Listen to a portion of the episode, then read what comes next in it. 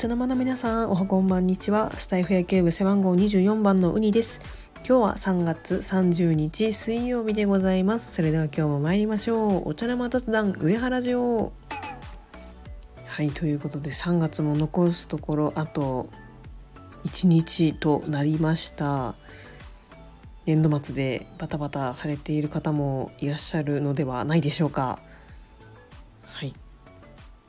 私は今日こう新年度をねやはり気持ちよく迎えたいということで、えー、部屋の掃除を結構あの隅々まで行いまして、えー、とても、えー、気持ちいいすがすがしい気分でございます。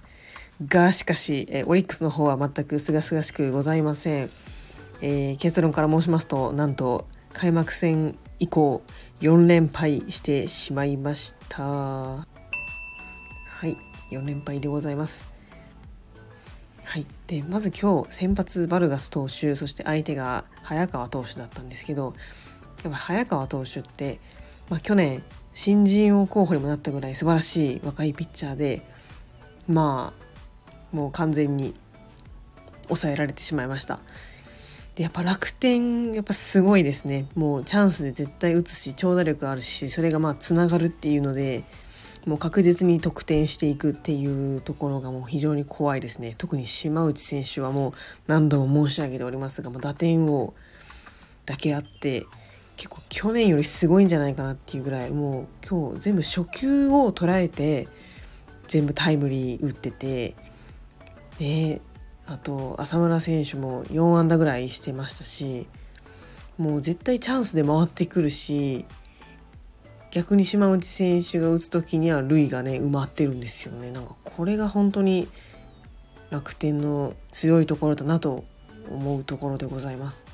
一方オリックスの方はですね、まあ、6回にあの福宗正杉の宗と正が見事ねつながってあっという間に1点を取ったんですけどもそれが欲しいんですよ。もうオリックスファンからしたら。もうそれが全然出なくてもうなんかいい当たりすら出ないっていうところでしたね今日は。うんなんかやっぱどうしてもなんかねしらけた感じの打線ですよね。はい。まあまあねまだまだ何度も言うけど始まったばかりですしまあちょっとあの新年度から本気出すのかなって私はね密かに思っております。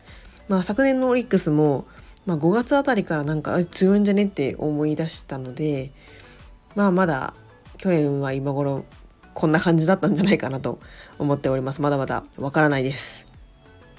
はいということで、私もいよいよ新年度社会人がもう見えてまいりました。